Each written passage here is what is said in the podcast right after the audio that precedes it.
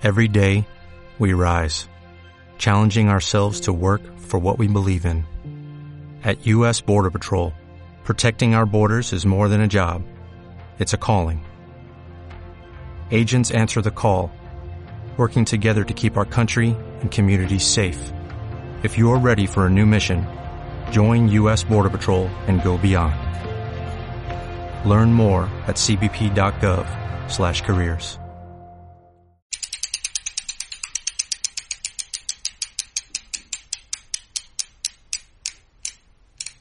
Cassette. Un podcast sobre ciclismo para aficionados a la bicicleta. Con José Luis Mirón.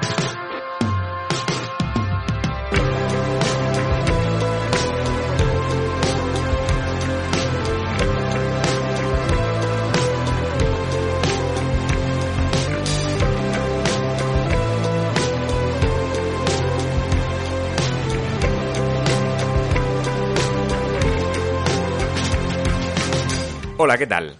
Bienvenidos al sexto episodio de Cassette Podcast. En el ciclismo, en el deporte, en la vida, ¿cómo definiríais el éxito? Os pregunto esto porque habitualmente leemos titulares y escuchamos análisis que dicen que ser cuarto es un fracaso, que perder una final es una decepción, o que tener un día malo en una competición es un error casi imperdonable. Las redes sociales alimentan estas teorías, el sensacionalismo a golpe de clic también. Y yo me pregunto si es normal. Hace unos días hablaba con alguien sobre el número 22 del ranking ATP de tenis, que por aquellos días era el noruego Casper Ruud, y reflexionábamos sobre el papel que damos en sociedad al número 22 del mundo en algo. Abogada, enfermero, electricista, una empresaria. ¿Cómo de bueno es alguien que es el 22 del mundo en su profesión? Buenísimo, pensábamos nosotros. Exitoso, obviamente. Sin embargo, en el mundo del deporte no siempre se es tan justo con el que en base a su talento y esfuerzo consigue estar, no sé, entre los 20, los 30, los 40 mejores del planeta. ¿Es justo que exijamos que haya un nivel de exigencia tan exagerado?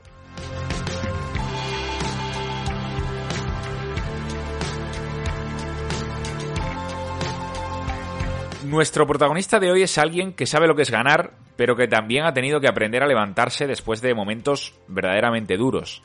Un accidente eléctrico cuando era un niño hizo que tuvieran que amputarle una pierna y los dos brazos. El deporte ha tenido un papel fundamental en su recuperación y por supuesto en la persona que es hoy.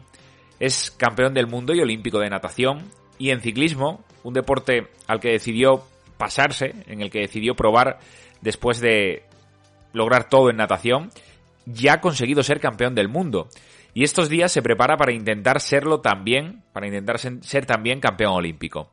A sus 45 años no deja de batirse a sí mismo, en definitiva. Ricardo Ten, bienvenido a Cassette Podcast, muy buenas y muchas gracias por estar con nosotros. Hola, buenas, muy bien, muy bien. Eh, ya medio recuperado y ya volviendo a la normalidad. Em, solemos decir que empezamos por el principio a la hora de contar la historia de los protagonistas que pasan por, por cassette, por este podcast.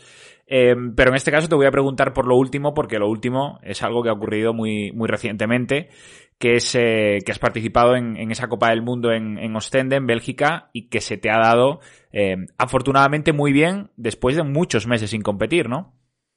A nivel internacional, al menos.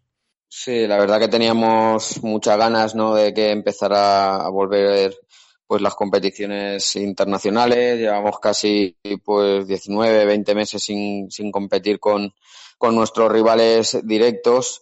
Y sí, eh, la verdad que no han estado todos porque han habido países que, que no han estado, pero bueno, las sensaciones han sido buenas y, y esperemos que, que bueno, que sea, que siga así la tónica, ¿no? Y que, vayamos encontrando pues eh, la mejor forma, ¿no? De cara a esa gran cita que son los juegos.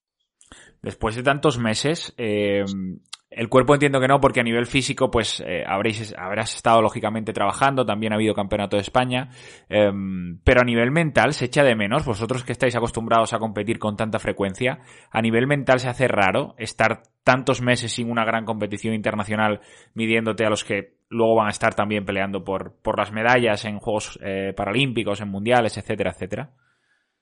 Sí, se hace raro porque al final pues el, medio natural de, deportista es la competición y cuando no la tienes pues te falta te falta algo. Y ese toque de forma no que, que hace falta para llegar al máximo pues lo coges en, la, en las diferentes competiciones y este año la verdad que hemos tenido pocas a nivel nacional sí que hemos tenido más pero a nivel internacional pues bueno se han ido cayendo poco a poco las que teníamos y, esta ha sido así, pues bueno, la primera y la que esperemos que, marque el inicio de, otras más. Ojalá que sea la primera de muchas.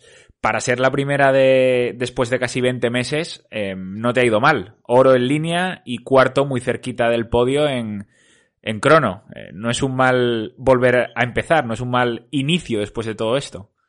No, la verdad que no, que ha sido unos resultados eh, muy buenos. Eh, sabemos siempre que, en la ruta, pues, eh, dependes también mucho de, aspectos que muchas veces se te escapan a, a ti, pero, pero bueno, hemos sabido estar en, en la prueba, manejarnos, saber cuáles eran los momentos de, de, la prueba en los que había que estar atentos y, bueno, pues al final se decidió al sprint y, pudimos ganar esa prueba. Y en la crono, pues, eh, no me considero un reloj, un contrarrelojista puro, era una, un circuito que, que no me venía eh, muy bien, pero aún así todo, pues eh, tuvimos un papel destacado, o sea que muy contento.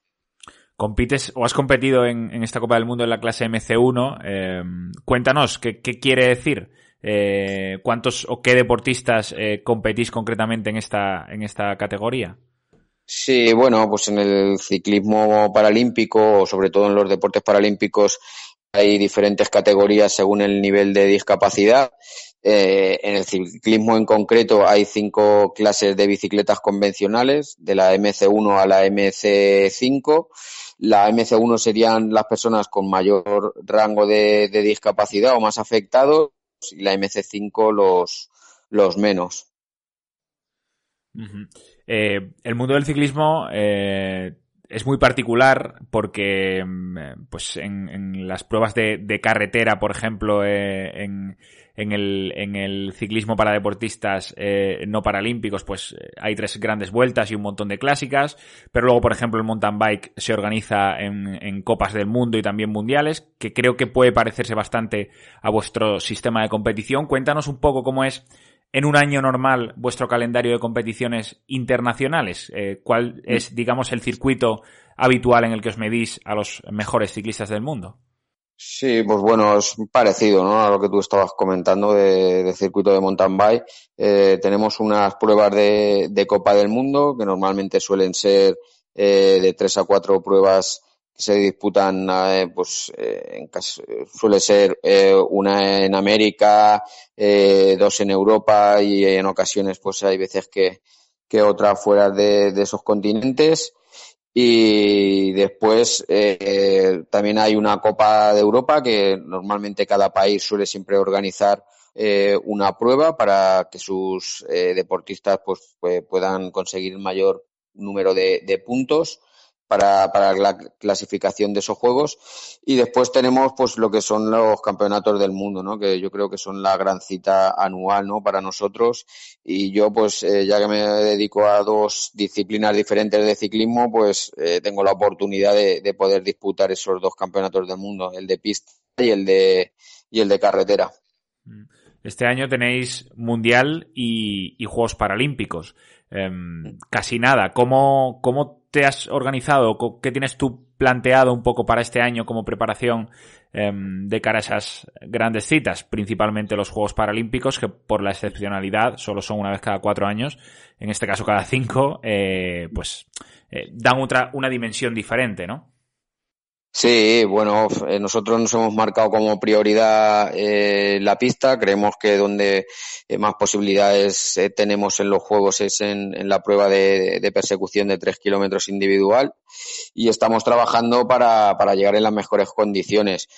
sí que es cierto que, pues bueno, la, cuando se abre la temporada de, de carretera, pues también la aprovechamos al máximo. De hecho, pues eh, ahora la primera semana de junio, la segunda, tenemos el Campeonato del Mundo en, en Portugal, en, en Cascais, en Estoril, y lo vamos a preparar a, conciencia porque creemos también que podemos hacer un, un buen papel. Eh, dentro de nada vamos a subir a, Sierra Nevada, a hacer una concentración y bajaremos directos de esa concentración para, para ir al Mundial. O sea que, que bueno, después ya de ese Mundial sí que nos centraremos otra vez en, en la pista y a intentar darlo todo.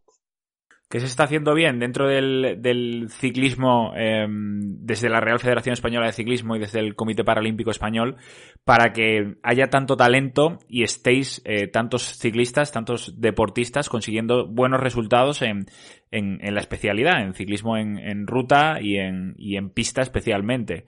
Eh, ¿Tú cómo, cómo ves la situación? ¿Cómo analizarías un poco la situación y cuáles son los puntos fuertes que os están llevando a conseguir tantos hitos, ya no este año ni el pasado ni el anterior, sino es una carrera de fondo en la que se vienen haciendo las cosas muy bien, ¿no?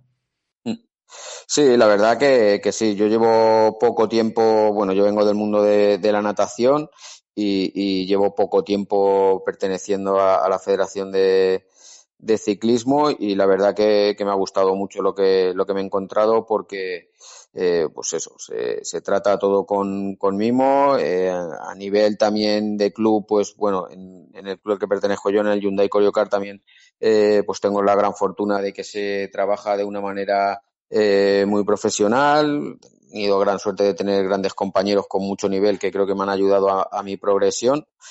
Y, y, en la federación, pues eso, yo creo que, que hay un, un gran nivel, ¿no? A la hora de, de preparar todas esas grandes citas con, con Félix a la cabeza, ¿no? Que, pues, bueno, como todos sabemos, Félix García Casas tiene una gran experiencia en el mundo del, ciclismo y yo creo que, que, esa experiencia nos sirve mucho a, nosotros, ¿no? Al ciclismo paralímpico para, pues bueno, toda esa experiencia que tiene él que nos traslada, ¿no? A la hora de organizar las competiciones y las concentraciones yo creo que, que nos viene muy bien y, y, después, pues bueno, hay un trabajo también detrás de cada ciclista, ¿no? En sus respectivas ciudades y respectivos lugares de residencia donde, pues, eh, se trabaja bien para, para cuando lleguen esas gran citas eh, poder hacerlo bien.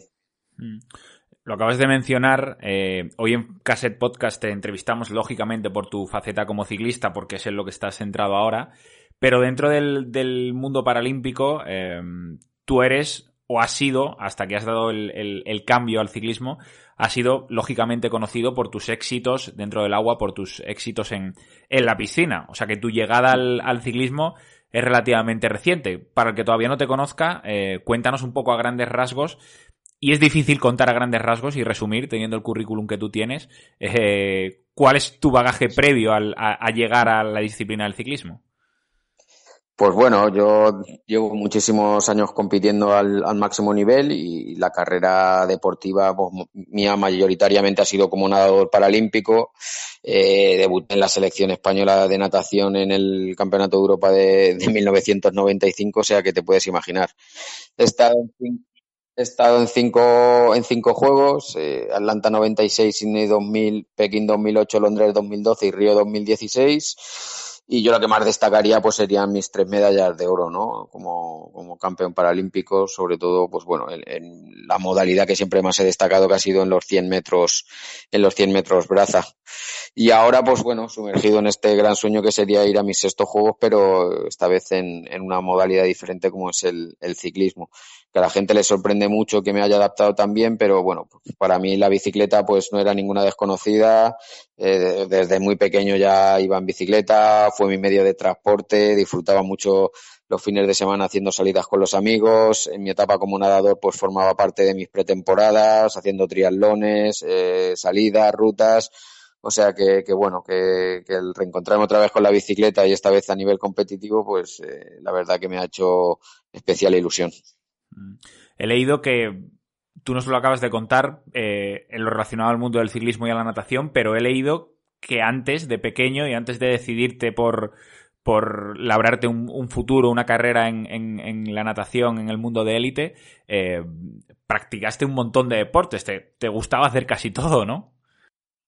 Sí, bueno, disfruto muchísimo con, con el deporte, sobre todo con, con la competición, ¿no? Me gusta mucho la competición y, disfruto mucho del deporte, ¿no? Sobre todo, pues, el practicarlo con, con amigos y lo que tú dices, nunca me, he cerrado la oportunidad de poder practicar multitud de, deportes. Eh, a nivel competitivo, pues, he hecho también tenis de mesa, esquí alpino, pero después a nivel amateur y a nivel lúdico y social, pues bueno, he practicado todo tipo de deportes, de fútbol, baloncesto, submarinismo, muchísimos deportes que, bueno, que la verdad que me, que me encantan. Ricardo, ¿por qué la natación? ¿Por qué te terminaste decidiendo por, por la natación en un primer momento? ¿Era una cuestión de, capacidad? ¿Era lo que mejor se te daba y, fue donde viste las mayores posibilidades de éxito? ¿O era también lo que, lo que entonces eh, más te gustaba, con lo que más disfrutabas? Pues yo creo que fue un poco, un poco todo, ¿no? Porque imagínate, en aquella época pues no había toda la información que existe ahora sobre el deporte adaptado y deporte paralímpico y yo practicaba mucho deporte, pero lo practicaba pues con mis compañeros y mis, y mis amigos del colegio pero que no tenían ningún tipo de, discapacidad, ¿no? Y a mí, pues bueno, en cuanto descubrí que existía el deporte para personas con discapacidad, no, no lo pensé. Eh, enseguida quise competir y la primera información que me vino sobre competición de personas con, con discapacidad fue, fue la natación, ¿no? Y bueno, pues ahí empecé eh, poco a poco, ¿no? Con competiciones regionales, autonómicas y poco a poco pues ir creciendo. Ahí en tu carrera, como decías, tres medallas de oro en Juegos Paralímpicos. Hay otras, y corrígeme si me equivoco, otras eh, tres medallas desde Atlanta 96 hasta, hasta Londres 2012. Un total de seis medallas, nada más y nada menos paralímpicas en natación, más todo lo que, lo que has ganado en mundiales y, europeos. ¿Por qué decides en un momento dado em, que tu, tu futuro, o, mejor dicho, tu presente en la natación, eh, pues ha terminado y quieres explorar nuevas vías, eh, nuevas posibilidades y también nuevos retos?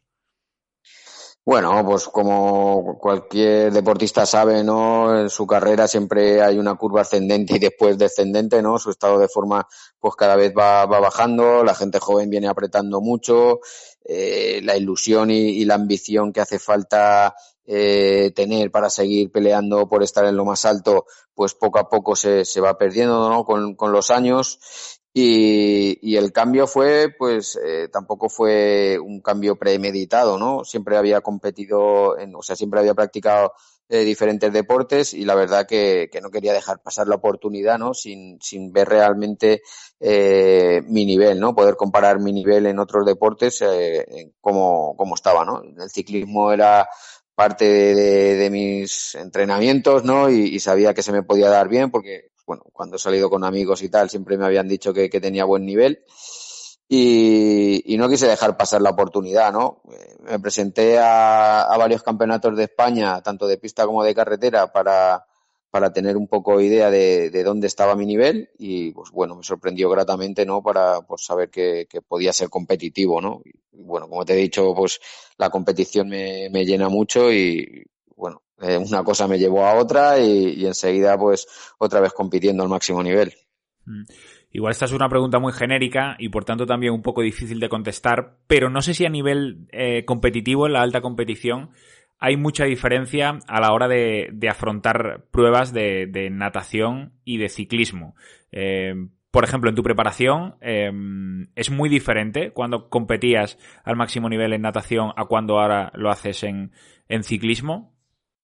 No, la verdad que, que no. Yo creo que una de, las claves o, o del éxito que, que, estoy cosechando en ciclismo viene un poco por toda la experiencia que he acumulado eh, en el mundo de la natación, ¿no? El mundo de la natación es un mundo también muy duro, es un deporte eh, duro físicamente, pero yo lo considero sobre todo duro mentalmente, ¿no? Y esa fortaleza mental que te da la natación yo creo que me ha servido muchísimo después para, para ponerla en práctica, ¿no? En, en el ciclismo, que como todos sabemos también pues es un deporte eh, muy físico, pero a la vez también de, tienes que ser muy fuerte mentalmente. Mm. Aquí viene otra difícil. Eh, ¿Con qué te sentirías satisfecho después de, de la celebración de este 2021 eh, en lo que a competiciones se refiere. Mundial, Copa del Mundo, Juegos Paralímpicos. ¿Cuál es un poco tu objetivo eh, y con qué estarías relativamente satisfecho eh, si terminara pasando? Pues yo quiero ser optimista y nosotros nos estamos preparando para soñar con lo, con lo máximo, ¿no? Nos vamos a preparar todo lo mejor posible que podamos para, para esa prueba, ¿no? Los tres kilómetros persecución individual en los que, pues bueno, ya hemos sido dos años campeones del mundo, eh, sabemos que va a ser muy difícil porque pues en los juegos eh, la gente también se prepara muchísimo, y, vamos con toda la ilusión del mundo. O sea, el poder estar peleando por las medallas, pues ya sería un gran éxito, pero nosotros no, o por lo menos todo mi equipo, no, no descartamos el, el, poder luchar por lo, por lo más alto. Sí que es cierto que sabemos que, que va a ser complicado porque es, es difícil y, y, complicado, ¿no? Que, que se den todas las eh, cosas que se tienen que dar para que ese día no eh, salga todo perfecto, pero vamos a trabajar para ello. Otra difícil, esta es la última, al menos complicada, creo. Si tuvieras que quedarte con un momento de tu carrera y con todo lo que hemos citado que has conseguido, eh, es complicado, muy complicado elegir, eh, ¿qué me dirías? Bueno, pues a nivel deportivo yo creo que, bueno, los Juegos Paralímpicos de, de Pekín, donde de ganar la medalla de oro con récord del mundo, y con mi entrenador de toda la vida al lado fue un momento muy, muy especial, ¿no? Con alguien que estás compartiendo tanto esfuerzo diario y el poder culminarlo de esa manera, yo creo que fue algo eh, muy bonito y, y, en esta última etapa, pues como ciclista, yo creo que, que la medalla de oro en el Mundial de, de Emen en ruta, pues fue también algo muy especial, ¿no? Porque fue una carrera complicada en la que salíamos tres categorías juntas eh, mi categoría era la más baja y, bueno, pues al final conseguimos eh, ser los primeros en cruzar la meta y para mí, pues bueno, lo viví de una manera también. Mm. Tú llevas más de 25 años al, al más alto nivel en competición. Tú que has vivido, por tanto, buena parte de, la historia del deporte paralímpico, eh, además como protagonista en, muchos, en, muchas de las grandes competiciones que se han disputado hasta hoy, ¿Cómo has visto que ha evolucionado? Eh, ¿Cuál ha sido la evolución desde aquellos primeros Juegos Atlanta 96 a, pues a los que serán los, los próximos eh, en Tokio en estos 25 años? Eh, tú que lo has vivido en primera persona, ¿qué sientes que ha cambiado y cuánto ha evolucionado? Pues la verdad que ha evolucionado muchísimo, ¿no? Cuando yo empecé, la verdad que el deporte eh, paralímpico pues era un deporte eh, muy, muy desconocido, en el que no tenía casi repercusión.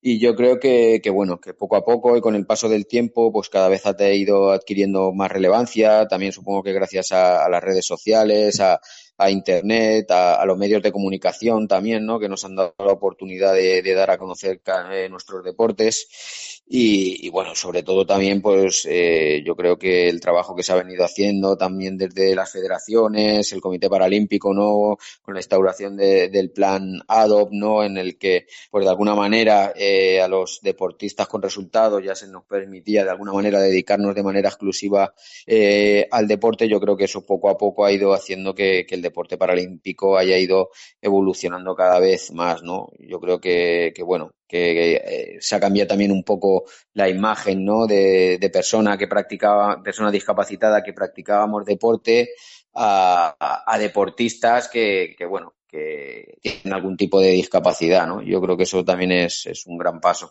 Y si te preguntara hacia dónde eh, debe ir o en qué cosas, pues tú que vives muchas competiciones, ¿no? Eh, no sé si a nivel mediático, organizativo, si si es de los medios de comunicación, pues igual hay que hacer un seguimiento más continuo y no centrarlo tanto, aunque eso pasa, ¿no? También el deporte olímpico en general, eh, en lo que ocurre cada cuatro años, que sí que sois eh, foco de atención, pero luego no sé si vosotros sentís, eh, pues que hay un poco menos de, de, de visibilidad y que pues en cierto modo es injusto, ¿no? Porque para llegar a unos Juegos eh, Paralímpicos y sentirse orgulloso de lo que han hecho nuestros deportistas, eh, pues el deportista hace un trabajo muy importante durante esos cuatro años. No sé, eh, ¿qué ves tú que se puede mejorar aún o en qué líneas de mejora se pueden trabajar para que, para que cada vez más pues se adquiera la relevancia que se merece el deporte paralímpico?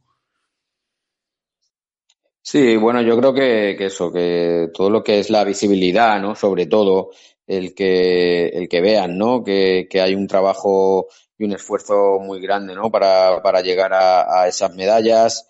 Eh, quejarse no sirve de nada porque, porque es cierto, vamos, que, que el deporte eh, paralímpico pues al igual que otros deportes minoritarios, ¿no? Que no son paralímpicos, pues también tienen su, su minuto de gloria cada cuatro años, ¿no? Y, y pues eso, somos deportes que, que no contamos con, con esa masa eh, de aficionados a lo mejor que, puedan contar otros deportes como el fútbol, el baloncesto y es comprensible, ¿no? Que tanto los medios como televisiones y tal les presten más, atención a, a, otros deportes. Pero bueno, yo creo que las redes y, y internet y ahora pues nos no brinda la oportunidad de, de, poder darnos a conocer, de que la gente nos conozca más, ¿no? Y que, y que valoren un poco pues todo el trabajo que hay detrás de, detrás de esas medallas. Mm hablando, y ya estamos terminando, Ricardo, que sé que, pues eso, ¿no? Que, que, son días de mucho entrenamiento, eh, porque viene un año muy bonito por delante.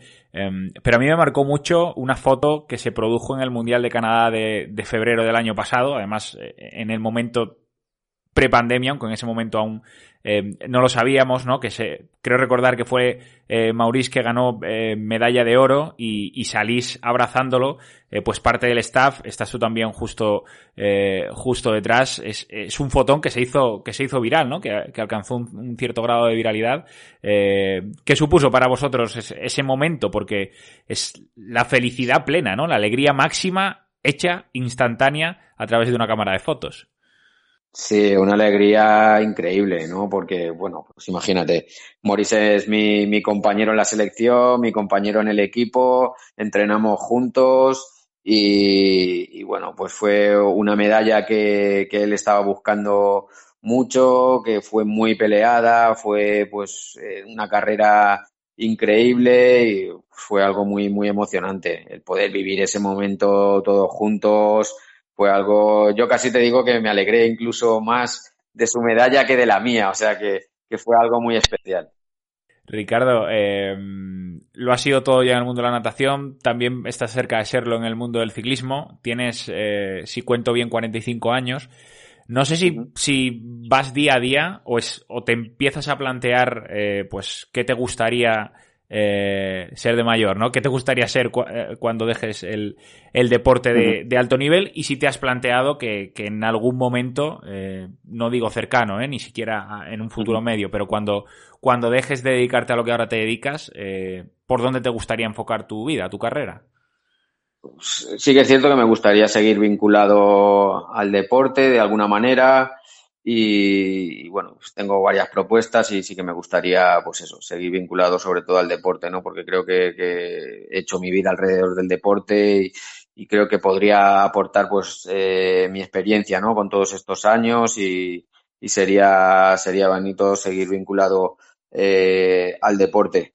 Y si me planteo, pues claro, creo que me lo planteo, ¿no? Sé que tengo ya una edad, pues, eh, avanzada, ¿no? Son 45 años que sí que es cierto que en el deporte paralímpico, pues eh, sobre todo en categorías bajas, no es un hándicap también como pueda ser en, en el deporte convencional, pero sí que sé que, que bueno, que, de un día para otro pueden suceder mil cosas, una lesión que no te acabe de recuperar, eh, cualquier cosa, ¿no? Y, como tú dices, yo voy día a día, eh, ahora mismo pues mi gran sueño son lo, los juegos y poco a poco pues bueno, intento ir a disfrutar, ¿no? Sobre todo disfrutar. Eh, yo creo que en mi etapa como nadador pues eh, sí que tuve una carga y una presión muy, muy grande y yo creo que parte del éxito mío del ciclismo es que pues que me lo estoy tomando toda esta nueva etapa como, como un regalo, ¿no? Todo lo que venga será bienvenido y voy a disfrutarlo al máximo, ¿no?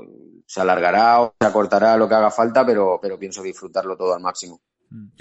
Y esta, Ricardo, sí que es la última eh, que le hacemos a todos los protagonistas que pasan por, por Cassette Podcast. Y es que nos recomiendes una ruta, eh, pues ya sea de ciclismo en, en carretera, eh, en pista en este caso no, pero, pero, o de montaña o con bicicleta de gravel, una ruta en definitiva que, que tú hagas y que alguien que se acerque un día por tu tierra o por donde tú suelas entrenar uh -huh. o por donde sea, eh, pues diga, yo escuché a Ricardo Ten recomendar esta, esta ruta de ciclismo, eh, voy a intentar eh, seguirla. ¿Qué ruta nos recomendarías tú? Pues a ver, aquí yo en Valencia, donde más entreno y donde más salgo, pues es eh, aquí al lado, que, que es un, pequeño puerto de montaña que apenas tiene 5 kilómetros, que es el, el, Oronet y el Garbí. Y a mí hay una ruta que, que sí que es cierto que es para gente que, que, está acostumbrada a ir en bici, que haga tiradas pues ya un poco más exigentes. Eh, en la grupeta le solemos llamar eh, la Garbí Extreme y sería realizar eh, el Garbí por sus cuatro vertientes, ¿no? Salen alrededor de unos 120, 125 kilómetros con, no sé si son 2.000, 2.100 metros de desnivel y, está todo muy cerquita de Valencia porque lo que hace es subir el puerto por las cuatro vertientes que tiene. Mm. Pues suena muy bien, también suena muy dura. Eh, lo bueno es que esto se puede adaptar. Si alguien no quiere hacer las cuatro vertientes, pues se hace dos y, y recorta y, y la adapta a sus capacidades. sí, sí.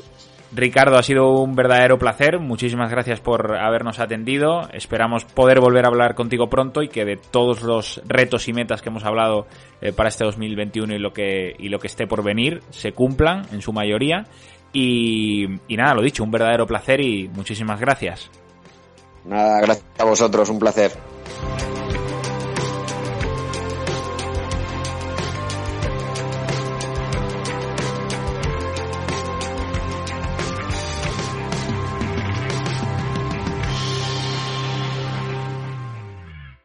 Un podcast sobre ciclismo para aficionados a la bicicleta.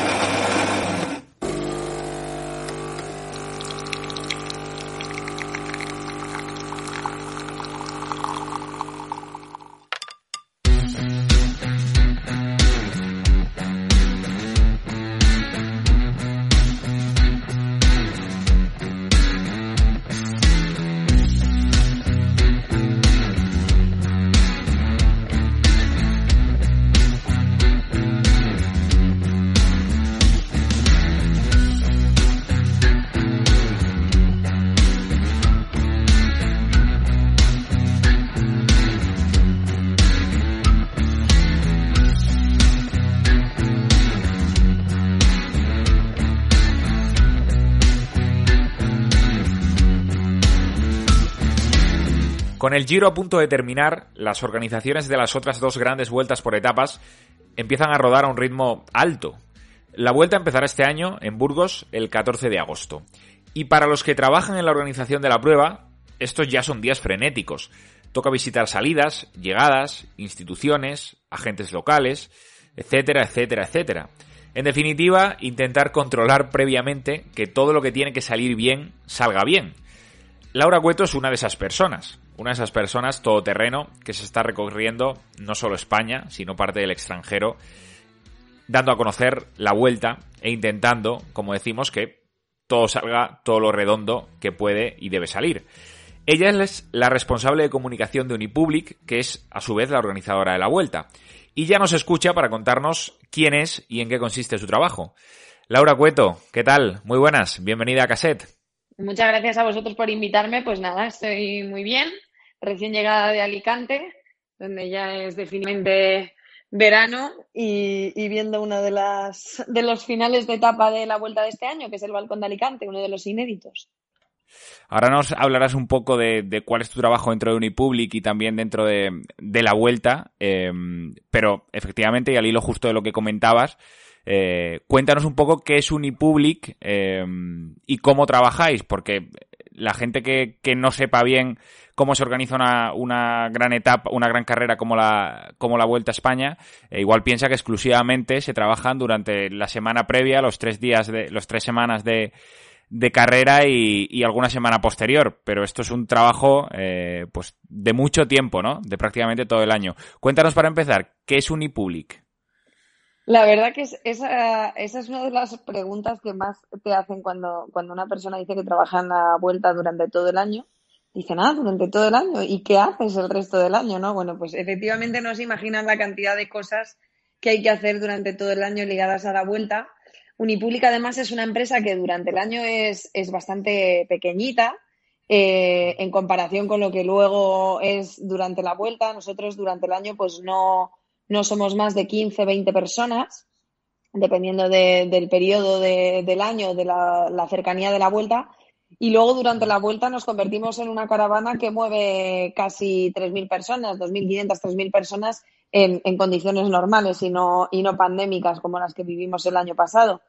Entonces, bueno, Unipublic eh, es una empresa que lleva 40 años organizando la vuelta eh, y muchos otros eventos deportivos. Tuvo incluso incursiones en su día en el atletismo y demás. Ahora estamos mm. exclusivamente centrados en el ciclismo, con la vuelta como evento principal, pero también organizamos eh, pruebas cicloturistas para, para los aficionados, para aquellos que, disfrutan montando en bici, pero que, que no pueden participar en una carrera profesional, que en este caso pues son el desafío Lagos de Covadonga Baila Vuelta y el desafío Puertos de Guadarrama Baila Vuelta.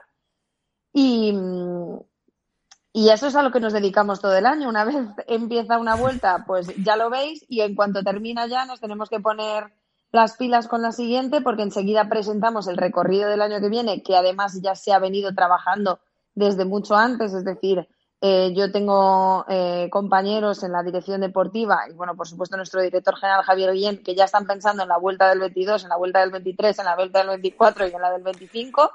No se para nunca, ¿eh? Exacto, todo ese puzzle se va construyendo poco a poco y cuando ya está formado a nivel de recorrido, pues ya va descendiendo a los distintos departamentos. En mi caso, a nivel de comunicación, en el caso de, de producción, a nivel de logística, en el caso de comercial, pues a nivel de, de acuerdos con distintas marcas que, que quieren eh, unirse a la familia de la vuelta y en el caso del departamento de servicing, pues en las activaciones que luego esas marcas hacen sobre el terreno. Y todo ese engranaje, pues es un engranaje que se trabaja a lo largo de todo el año y puedo aseguraros que hay mucho, pero que mucho trabajo. Si a todo eso le sumas además que desde hace unos 10 años, un poquito más incluso diría ya, eh, pertenecemos al grupo ASO, Amor y Sport Organización, que es un grupo francés, eh, pues que es una referencia en Europa a nivel de, de organización de eventos deportivos en Europa y en el mundo, porque ya vamos mucho más allá de Europa, pues también algo te salpica de otros eventos como el Tour de Francia, el Dakar, las clásicas eh, belgas de primavera, Flecha Balona y Vieja, de vez en cuando algo nos toca de, de París-Roubaix también, de París-Tour, eh, o sea que no, tiempo para aburrirnos, la verdad que no nos queda mucho a lo largo del año. Para el que nos esté escuchando y con todas las menciones que, que, nos has hecho a carreras, a pruebas y a diferentes eh, eventos que, que organizáis o los que colaboráis eh, en su organización. Eh, ¿Cómo te organizas o cómo te organizas tú el, tiempo a lo largo de un año? O mejor dicho, ¿cuánto tiempo te ocupa cada una de esas actividades? Por ejemplo, la vuelta, ¿no? La vuelta a España es digamos, y, y, pese a que tú también, y ahora nos contarás, has eh, colaborado en la organización a nivel de comunicación en, en eventos como eh, pues el, el, Dakar, por ejemplo, eh, o el Tour, em, ¿a ti cuánto tiempo te quita la, la vuelta? mucho, mucho tiempo. Pues te mira, quita por, o inviertes, por... que eso de te quita, igual no, no, está del todo bien dicho, eso es. Efectivamente. A ver, pues por hacerlo cronológico, nosotros una vez termina la vuelta, los, los meses más tranquilos, no sé si es la palabra, pero, pero más, pues eso, relajados para nosotros son, en mi caso, el mes de septiembre, que es justo cuando termina la vuelta, y quizá el mes de febrero, que es justo cuando termina el Dakar. Esos son los meses a los que dedico intentar coger mis vacaciones, que tampoco es, es algo sencillo muchas veces porque también es un encaje de bolillos. Luego termina septiembre, que ya nos ha dado un poco el tiempo a, a recuperar el aliento y enseguida nos ponemos a trabajar, por un lado, en la presentación del recorrido del año siguiente, que suele ser, eh, dependiendo de la institución que esté detrás de la salida oficial de cada año, o bien en diciembre o bien en enero del año siguiente. Y en paralelo se trabaja en el Dakar. El Dakar es en el periodo de las Navidades, más o menos, coincide finales de enero, finales de diciembre, principios de, de enero. Con lo cual, eh, llevas esa, esos dos cosas, digamos, en paralelo. Por un lado, la presentación de la vuelta, que supone tener que redactar el dossier de prensa. Eh, la vuelta, eh, quieras que no son 21 etapas, 21 etapas son 42 sedes, porque hay una salida y una meta en cada una de las etapas.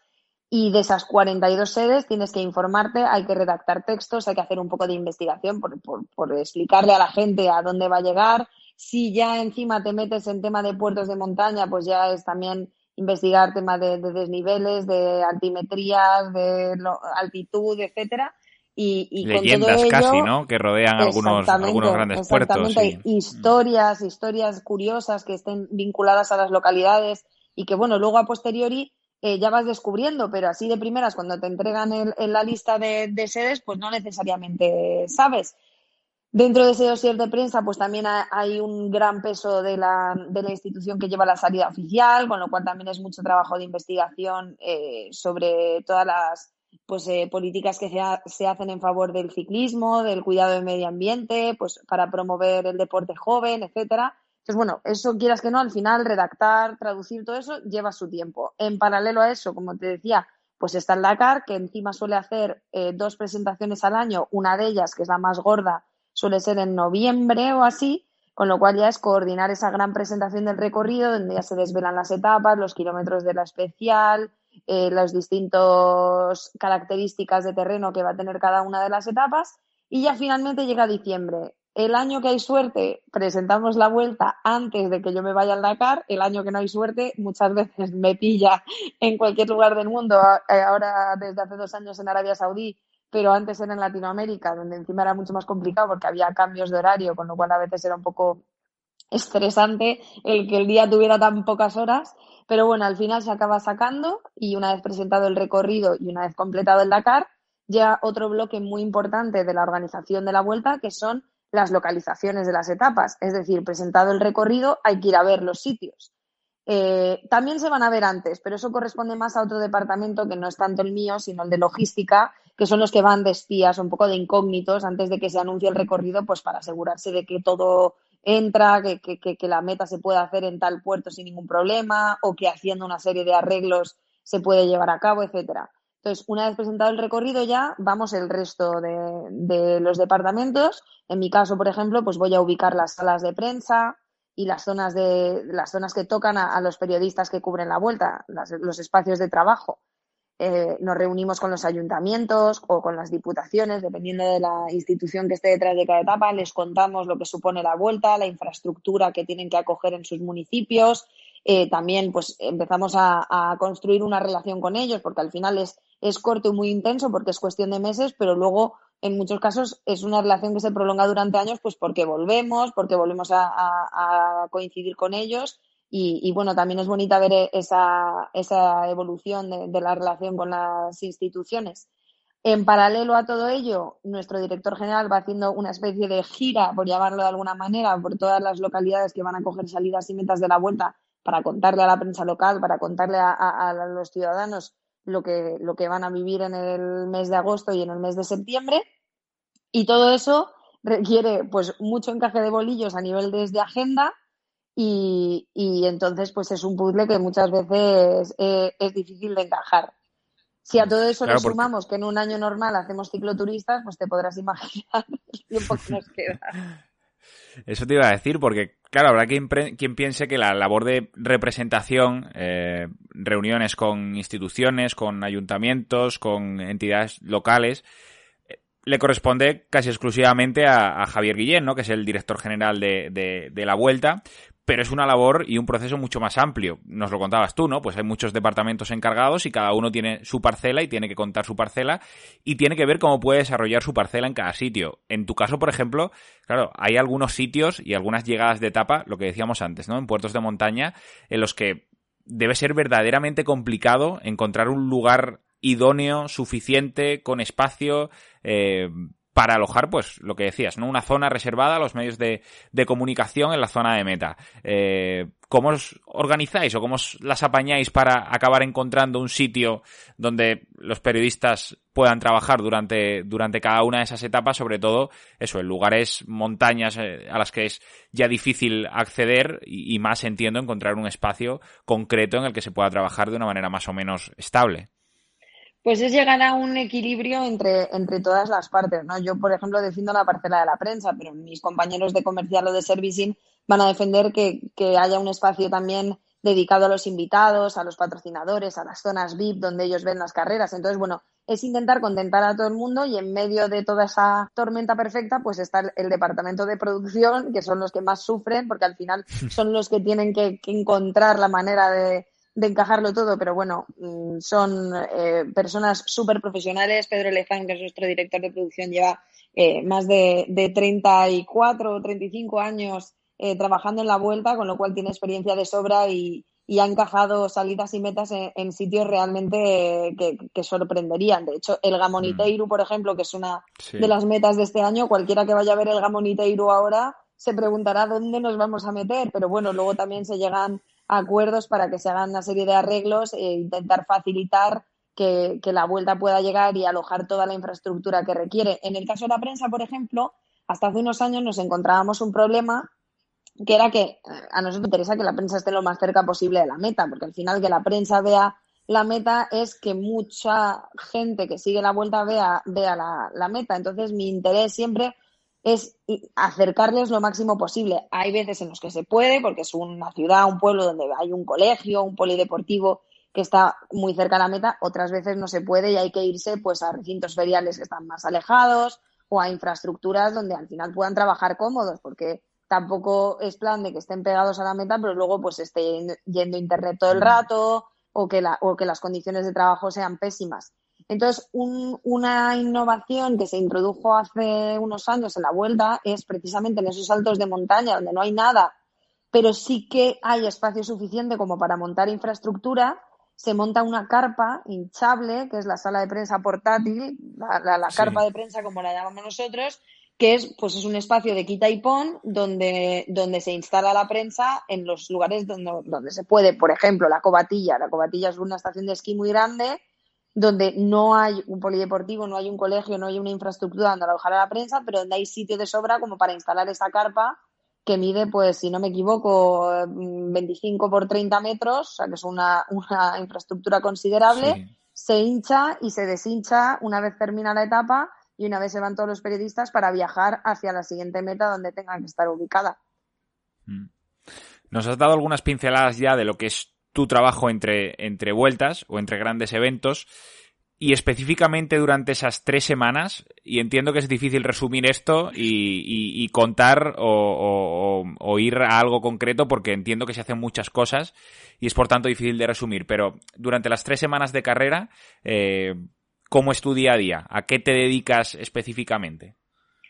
Bueno, durante las tres semanas de carrera hay, hay bloques muy, muy definidos, dentro de que luego la vuelta es, es, es curioso porque aunque sea un evento itinerante donde cada día duermes en un hotel, te levantas en un sitio, te acuestas en otro, al final, incluso eh, en ese desorden encuentras una cierta rutina y al final mm, se repiten bastante las mecánicas de trabajo. Entonces, el primer bloque, que es el peor de todos, con muchísima diferencia, es la salida oficial. Es los días antes de que salga la vuelta. Esa semana antes de que salga la vuelta es un, un, pues eso, un no parar, es un teléfono sonando cada 30 segundos y, y es eh, pues un, un, ritmo muy, muy alto de, de, trabajo y de, de, cosas con las que lidiar, porque todo lo que no esté atado y solucionado antes de que arranque la vuelta ya no se va a solucionar durante la vuelta. Luego, una vez arranca la carrera, ya son las etapas es, es, una rutina bastante, bastante repetitiva, sin, sin, ser, sin caer en el aburrimiento, pero bueno, vamos a, a salida todas las mañanas, trabajamos en el, entre el punto de encuentro, que es la zona donde, donde nos reunimos con, pues, con todos los invitados o los periodistas que vienen a la salida, y el control de firmas, que es el lugar donde pasan todos los ciclistas para acreditar que van a tomar la salida de la etapa. En mi caso, ese momento es más de trabajo de ordenador, de avanzar con, mails eh, y gestiones, pero tengo compañeros que están pues encargados de las redes sociales y que lo que están es captando contenido, otros compañeros que son más de auxiliares de prensa puriduros que están gestionando la zona mixta en el control de firmas, etcétera. Hmm. termina, esto más o menos son en, en las dos o tres horas previas a la salida de la etapa. Luego, en la salida de la etapa como tal, es el corte de cinta, que es el momento en el que la institución del municipio que acoge la salida, pues tiene su, su momento de, de, dar el pistoletazo de salida de la etapa. Ahí se trata mm, básicamente de controlar que, que, esté todo ordenado, que no haya prensa donde no tiene que estar, que los fotógrafos estén alineados, que no estorben eh, nadie la foto oficial, que al final es ese recuerdo que le queda a la salida. Y de ahí salimos corriendo por delante de la etapa para llegar antes de, los ciclistas a la meta. Hay días que llegamos con muchísimo tiempo, otros días que vas, que vas muy apurado. Entonces nosotros, según el tiempo que tengamos, pues yo siempre intento pasar por la sala de prensa, porque siempre pues hay consultas o gestiones que hacer allí o, o también que charlar con la, con la prensa que está cubriendo la carrera desde la sala. Y luego ya cuando quedan unos 40 o 50 kilómetros, eh, voy hacia la meta. Hay veces que está muy pegada a la sala de prensa, otra que tienes que volver a coger el coche para, para enlazar con la meta. Y al llegar a la meta, eh, hay que organizar la línea de fotógrafos, que es un momento muy delicado de la llegada de la etapa, sobre todo cuando son llegadas al sprint, donde el pelotón llega muy rápido y donde una mala ubicación de la línea de fotógrafos pues puede causar eh, problemas, como ya ha ocurrido en alguna ocasión, no solo en la vuelta, sino también en otras carreras, con lo cual es un momento y, una, una función muy importante que parece una tontería, pero que no lo es en absoluto. Una vez cruza el pelotón la línea de meta, eh, salimos corriendo a, buscar tanto al ganador de etapa como a todos los portadores de, los mayores de las distintas clasificaciones y nos lo llevamos a la zona de podium. En la zona de podium pues hay eh, entrevistas con medios de comunicación, se cambian, se, se asean un poco antes de salir al podium y arranca la ceremonia de podium. En cuanto termina, nosotros nos llevamos al ganador de etapa y al líder de la clasificación general a que atienda la prensa, primero en zona mixta y luego en una videoconferencia. Este año, por desgracia, el COVID nos obligó a que todas esas ruedas de prensa fueran por videoconferencia, pero eh, cuando la vuelta se hace en circunstancias normales y la sala de prensa está pegada al podio, intentamos muchas veces que esa rueda de prensa del ganador de etapa y del líder de la general sea, sea presencial en la sala de prensa. Si no, dentro del propio camión de podium tenemos un sistema de de videoconferencia, conectamos con la sala de prensa y los periodistas pueden hacer sus preguntas a, a los ciclistas.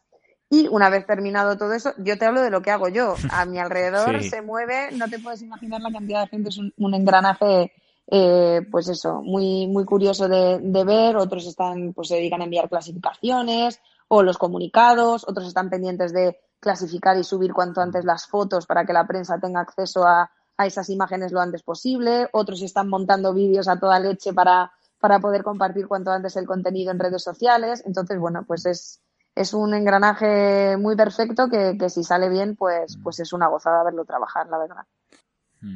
Laura, lo que tiene que ver con la difusión de la, de la carrera, en este caso de, de la vuelta a través de, de Unipublic, eh, ¿Cómo os organizáis? Eh, ¿La parte digital está inmersa dentro del departamento, de un departamento global de comunicación o son partes al margen? Ahora que, por ejemplo, los entornos digitales no son tan importantes y, comunicar también a través de ahí es tan determinante para, para, para una gran eh, marca como la de la Vuelta, para una gran empresa como Unipublic. Eh, ¿Vosotros cómo estáis un poco organizados en, en ese sentido? ¿Son dependientes también las redes sociales de la Vuelta, por ejemplo, del departamento, en este caso la responsable de comunicación?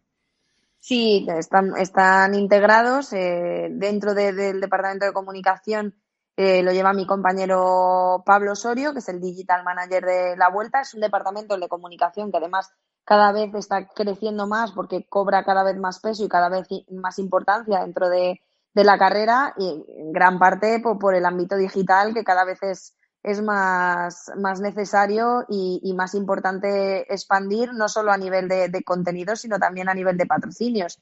Entonces, sí, sí, nosotros cada vez, eh, cada vez se va haciendo más grande la bola y cada vez somos menos, pero, pero es un departamento que, que, que, va a crecer eh, mucho en, en los próximos años. Están las redes sociales, está el tema de la web, pero está también toda la parte, como te decía, de, de monetizar los contratos comerciales a nivel digital. Los patrocinadores cada vez requieren más activaciones digitales y no solo la, activación más clásica in situ de, de, cara al público que viene a ver la carrera, sino, sino posicionar su marca a nivel digital dentro del entorno de, de, social media de la vuelta, con lo cual sí, es, es fundamental y uno no se entiende sin el otro. Tú llevas, creo que el primer año, y corrígeme si me equivoco, trabajando en la vuelta fue en 2014, eh, algunos menos desde, desde que eres responsable de comunicación, pero precisamente con todo esto que estamos hablando, con, con el desarrollo tan bestial y, prácticamente incalculable año a año de los entornos digitales, eh, ¿tú también has, notado durante este periodo de tiempo que han cambiado mucho las maneras de hacer, de comunicar y de difundir vuestro producto, que en este caso es una competición deportiva? Han cambiado muchísimo, pero lo bueno que tiene Unipublic como empresa es que es una persona, o sea, una persona, empresa que, que apuesta mucho por las personas y por el talento joven. Es decir, consideran que, y yo ya mm, tengo 30 años, pero me considero mayor para algunas cosas. El otro día estaba haciendo una formación de TikTok y decía, madre mía, creo que esto ya me ha pillado mayor, yo, yo me pierdo en este entorno, pero, pero es, es, una, es una empresa que, que valora mucho la, la, frescura y el talento joven y eso eh, te da mucha confianza porque muchas veces eh, no es cuestión de experiencia, sino de, de saber manejarte en unos entornos donde la experiencia la llevas teniendo toda tu vida. yo, yo, yo, no recuerdo haber aprendido a manejar muchas redes sociales de las que uso, simplemente es algo que formaba parte de mi día a día. Y eso es algo mm. que, que, fomenta mucho Unipublic, es decir, aquí eh, los que saben son los más jóvenes y por eso hay que hacer lo que digan ellos. Y, y eso la verdad que se agradece, porque ya no solo es una confianza a nivel eh, personal, sino que es una confianza en la que se invierte. Es decir, nosotros eh, tenemos eh, posibilidad de, invertir, eh, pues eso, en, en productos digitales, en, en, contenidos, pues como, como vídeos turísticos o como vídeos más dinámicos para presentar los mayots y cosas así, porque es algo que creemos que funciona y bueno, luego una vez eh, publicados, pues, eh, pues no vemos que, que, es el caso. Pero que el tener esa tranquilidad o esa confianza a la hora de, de tirar para adelante con las ideas o las innovaciones que se nos ocurren, pues es de, agradecer porque, porque no siempre es el caso. Hmm. Hace justo unos días veía o leía una noticia que decía que NBC y Twitch habían llegado a un acuerdo para la difusión de contenido parcial de, retransmisión de los Juegos Olímpicos para la creación de contenido específico sobre los Juegos Olímpicos, eh, programas y reportajes ad hoc para, para esa competición eh, para Twitch.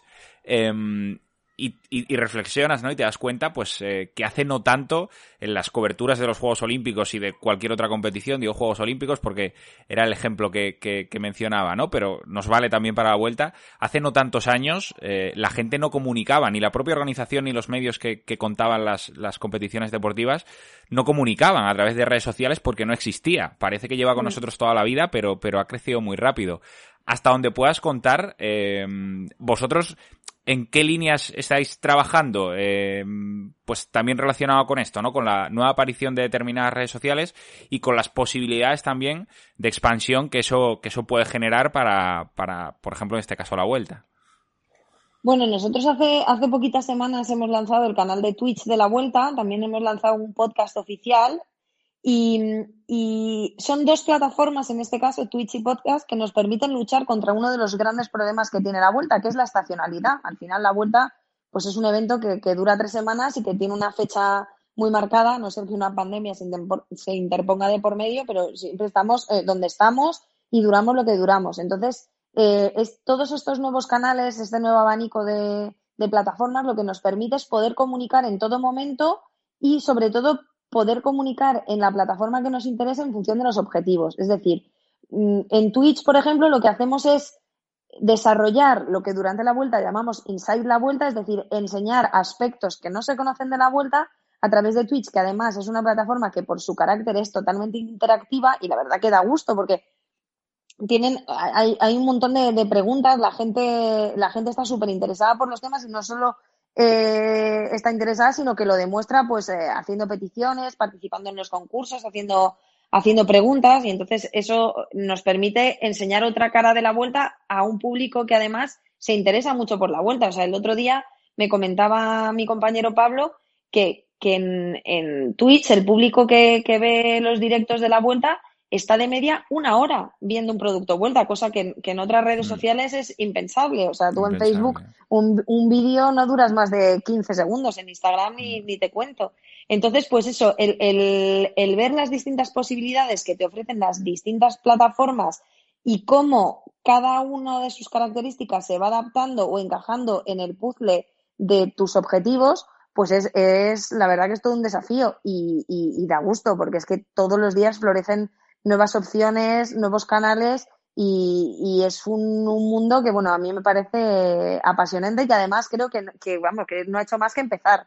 Estamos al principio de todo. No sé si, si nosotros llegaremos tan pronto a poder retransmitir como tal las etapas de la vuelta en un canal como el de Twitch, porque al final, pues, eh, los acuerdos eh, audiovisuales con, con, las cadenas de televisión también forman parte de, del negocio de, de la vuelta y, de, y, del ciclismo, pero creo que, que una cosa no, no, está reñida con la otra. Es decir, Twitch o, plataformas sociales eh, de ese estilo pueden aportar mucho más sin necesidad de tener que retransmitir la carrera como tal. Pues eso, enseñando otras caras de la moneda que no necesariamente ves en televisión, no porque no se quieran mostrar, sino porque no hay tiempo. Y al final en estas plataformas sociales lo que tienes es tiempo para enseñar lo que a ti te interese y que lo pueda ver quien le interese, a demanda y a la carta. Mm. Estamos ya llegando al, final, Laura. Eh, pero quería preguntarte, con todo lo que nos has contado, porque la gente pensará, viajar es la leche y lo es, eh, o poder cubrir la vuelta es la leche y lo es, o poder conocer tanta gente y lo es, o poder eh, pues tener una, un puesto de responsabilidad como el tuyo, y es cierto. Pero entre todo esto hay cosas que, te gustarán más y otras que te gustarán menos, o cosas que sean más divertidas y cosas que quizá resulten un poco más tediosas. De lo bueno, ¿qué es lo que más te gusta de tu trabajo?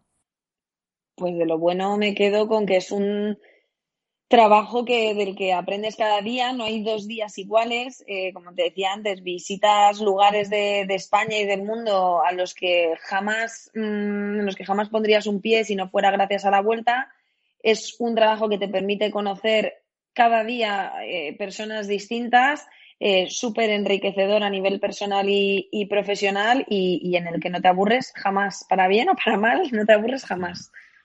Pues Laura Cueto, responsable de comunicación de Unipublic, ha sido de verdad un verdadero placer. Hemos eh, aprendido mucho eh, de, esta charla contigo y también de saber eh, hacia dónde va la vuelta, cómo trabaja la vuelta y, cuáles son los retos a nivel de difusión y comunicativos a los que se, se enfrenta. Muchísimo éxito en, en el futuro. Ojalá esta vuelta sea pues un poquito más normal y entendiendo por ello que la situación sanitaria sea, sea mejor de lo que era el año pasado.